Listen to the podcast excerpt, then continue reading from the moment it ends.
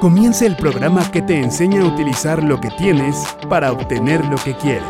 Esto es La Plataforma de Meli Martínez. El regreso.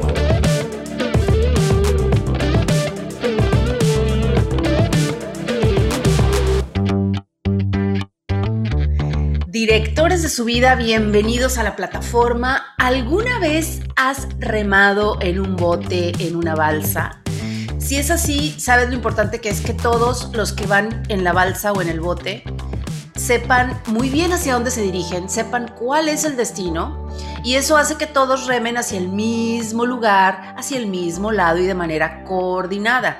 De hecho, en el remo profesional, tengo una amiga que practica remo profesional de competencias y así, hay alguien que con un altavoz les va dando como las marcas de tiempo a los remeros. Bueno, pues lo mismo pasa en la vida.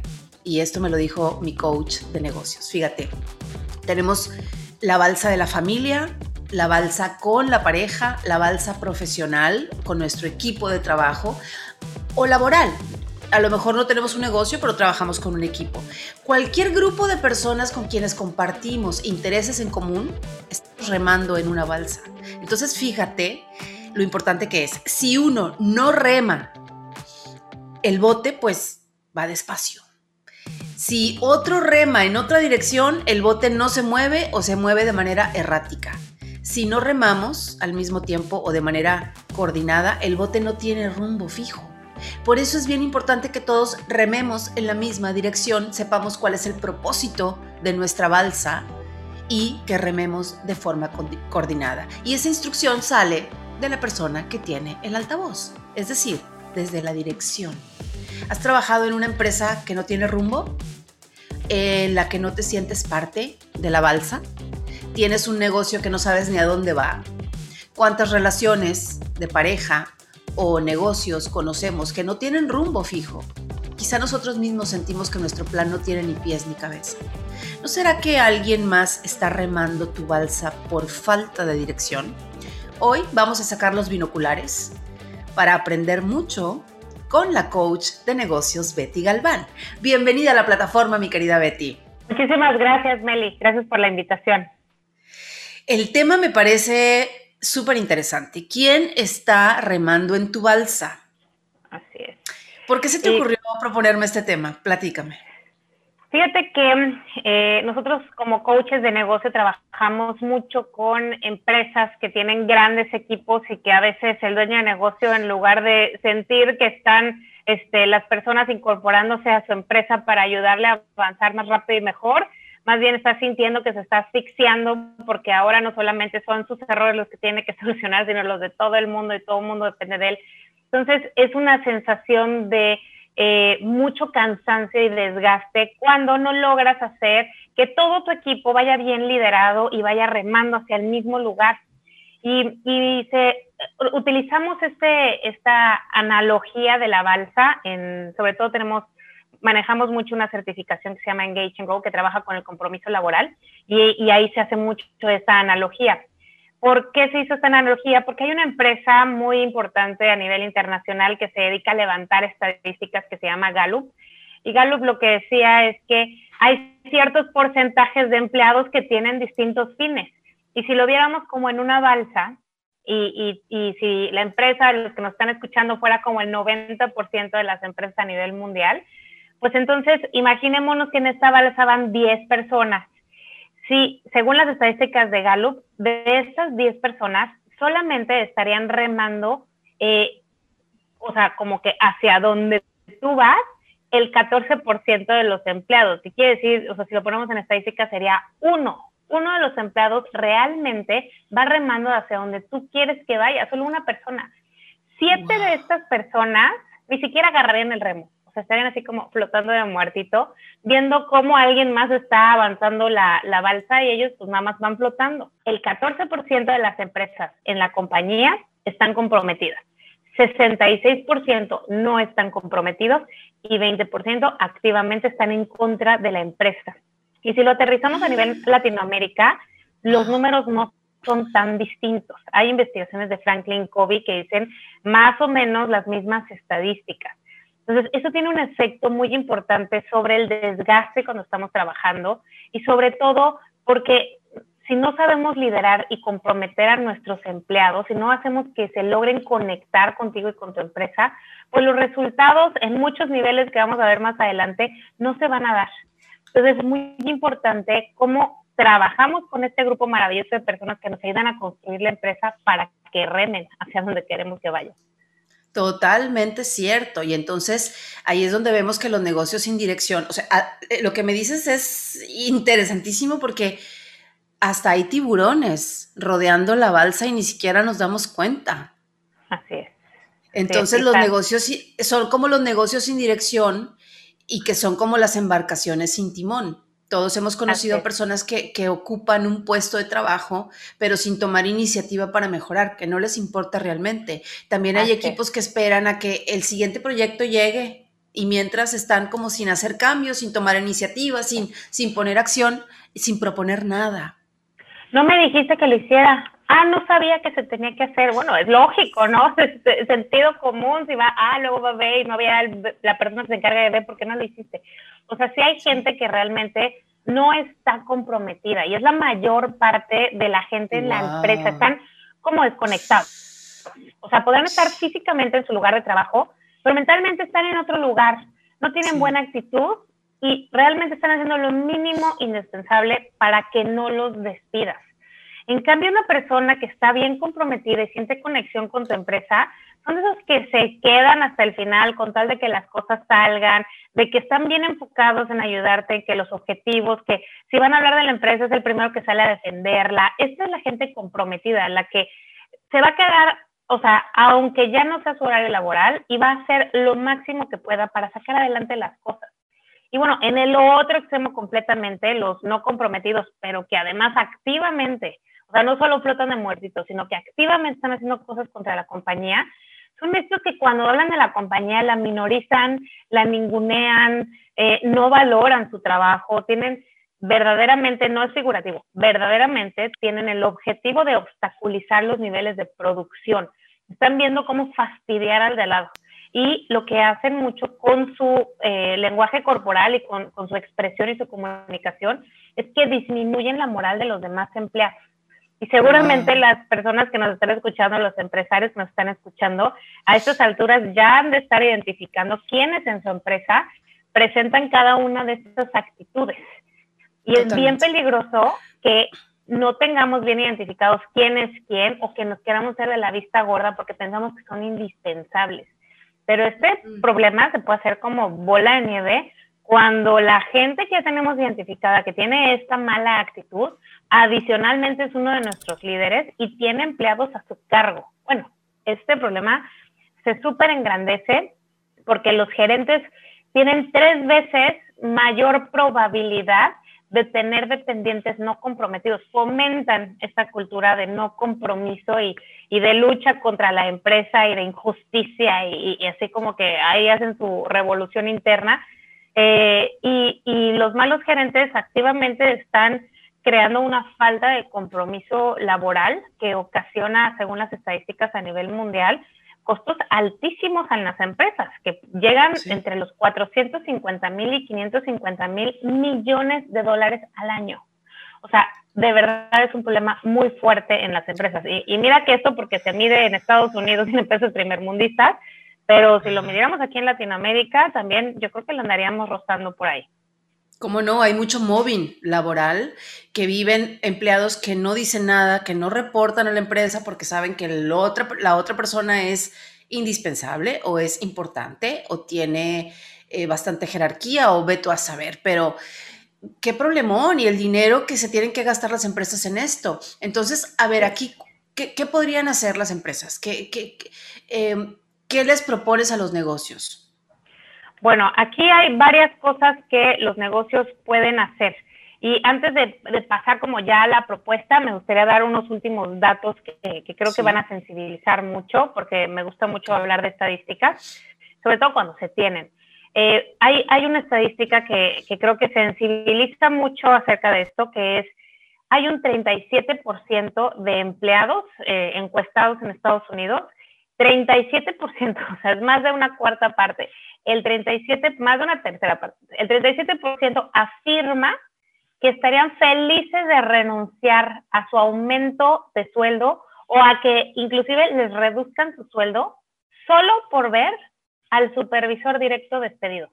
O sea, de verdad sienten tanto rencor, tanta hostilidad dentro de la empresa que estarían dispuestos y felices a renunciar a una eh, parte de su sueldo si, les, si le quitan al jefe, porque muchas veces la gente no renuncia a la empresa, renuncia a su jefe. Por eso es bien importante que permeemos desde la cabeza para abajo la cultura laboral. Y por eso es que hoy las grandes empresas están invirtiendo tanto en incrementar ese compromiso en, las empresas, porque es la fórmula más sencilla para que obtengamos resultados extraordinarios en la empresa rápidamente.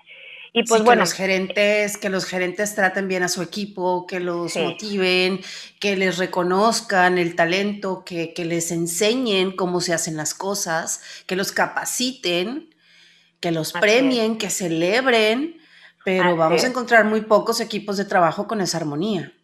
Así es, así es. Y es bien importante que, la, que, ya hablamos, ¿no? Un poco de el liderazgo y también de gerenciar. Todo líder debe tener un gerente dentro de sí mismo y todo gerente debe tener un líder dentro de sí mismo.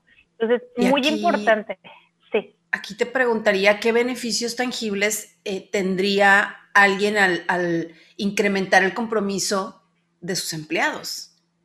No, tangiblemente muchísimos. Para empezar, las utilidades.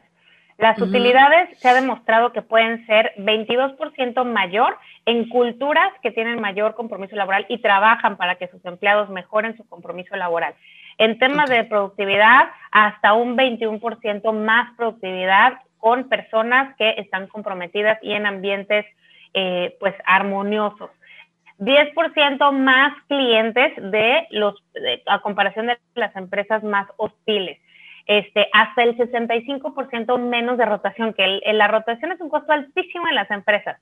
Entonces, el simple hecho de mejorar la rotación y de tener 65% menos, bueno, pues ahí ya sacándole costos va a ser un monto bastante interesante. Y las empresas que tienen mucho personal de perfil bajo y que tienen mucho ausentismo, también disminuyen el nivel de ausentismo porque se siente la gente feliz de ir a trabajar. Se reduce hasta un 37%. Pero ¿por qué se dan estos resultados? ¿Cuál es la, razón? Y si nos vamos como que a introspección de nosotros mismos y pensar, bueno, ¿qué pasaría si yo estuviera en ambiente laboral no feliz y en uno sí feliz? ¿Por qué, ¿Por qué se darían los resultados? Pues precisamente porque de manera natural, cuando una persona siente felicidad dentro, lo que quiere es dar te da automáticamente esta sensación de querer ofrecer. Y cuando la gente no está feliz, lo único que está pensando es, ¿y cómo obtengo más? ¿Y yo qué voy a ganar? O sea, está como más a la defensiva, con las barreras arriba. Los empleados comprometidos siempre van a trabajar más, van a trabajar mejor, van a tener una mejor actitud, se van a sentir inspirados, van a ser más reales a la compañía y adicionalmente, pues los vamos a empoderar y hacer que tengan mayor confianza en sí mismos y por ende van a tomar decisiones por sí mismos que te van a quitar a ti de encima mucho trabajo como dueño de negocio, obviamente. Y bueno, eh, tema de dueño de negocio, ¿cuál es tu rol aquí? Tú eres el responsable de tu empresa. Tú eres el responsable de los empleados, de su desarrollo, de su bienestar. No solamente responsable de ti de tu familia, eres responsable de ellos y tus familias. Entonces, si quieres incrementar su compromiso, lo primero que debes hacer es cumplir con tu responsabilidad. El compromiso laboral nace de un acuerdo mutuo entre la compañía y el empleado, y, el empleado, y este acuerdo y este compromiso pues no es simplemente cumplirle con este, las prestaciones mínimas de ley al empleado, sino que hay que cumplirle a la persona, hay que escucharlos a ellos, hay que acercarse. Y sí, pues, la, bueno, la necesita, necesita dirección, la balsa, ¿no? Para que todos remen coordinados, con rumbo fijo. La dirección se establece definiendo el propósito, como lo hemos aprendido aquí contigo, la visión, la misión y objetivos, no nada más para llenar una página, un sitio web, sino que el propósito y como lo hemos aprendido, Betty, para que estemos juntos, o sea, ¿para qué estamos juntos y por qué hacemos lo que hacemos? Ese vendría siendo el propósito. La visión es el rumbo, el horizonte que el negocio debe tener siempre en mente, todos. Eh, la misión podría ser la meta que el negocio debe alcanzar y los objetivos pues son diseñados a partir de la misión y de gerencia en gerencia, en gerencia se van delineando y definiendo los objetivos para que todos estén remando hacia la misma dirección. Absolutamente, absolutamente. Y si hoy ya las personas que nos están escuchando, los empresarios, sienten que ya les va bien en su negocio, quisiera que se imaginaran, porque de las estadísticas que acabamos de, platicar son a nivel mundial. O sea, por más que pensemos que tenemos súper buena empresa y que ya nos va bien y que estamos felices y nos queremos hacer de la vista gorda, las estadísticas no mienten. La probabilidad de que tú tengas las mismas estadísticas de tu empresa son altísimas. Si hoy ya te va bien así como te va, imagínate cómo te podría ir si además tus empleados se ponen bien la camiseta de tu empresa. ¿Qué tan fácil va a ser ahora la operación? Y bueno, ahora sí, ¿cuáles son las recomendaciones para lograrlo? Principalmente tres. La número uno es, gánate la confianza de tus empleados. Demuestra tu compromiso hacia ellos. Eso es lo, primero que van a buscar. Cuando ven una congruencia con tus valores, van a comenzar a confiar en ti y van a ver que tienes un compromiso hacia ellos. Los grandes líderes realmente se distinguen porque lo que dicen lo cumplen, son reconocidos porque construyen una gran confianza entre la gente. Entonces, así como él dice Rama, todos saltan. Entonces, primero, gánate su confianza mostrándoles tu compromiso hacia ellos. Segundo, muestra que te interesan como personas. No tanto como que, ay, es el empleado, es el que captura, es el que vende, es el que limpia, es el que está ahí en la contabilidad. No, no, a ver, son, son personas. Es Patti, es Juan, es Pedro. Sé empático con ellos, mantente a su alcance. O sea, muchas veces dices, ¿y, ¿y cómo le hago? Pues cuando vas entrando, vas saludando a la gente y le haces alguna que otra pregunta. Sé empático y mantente a su alcance, que, que vean que eres alguien inspirador.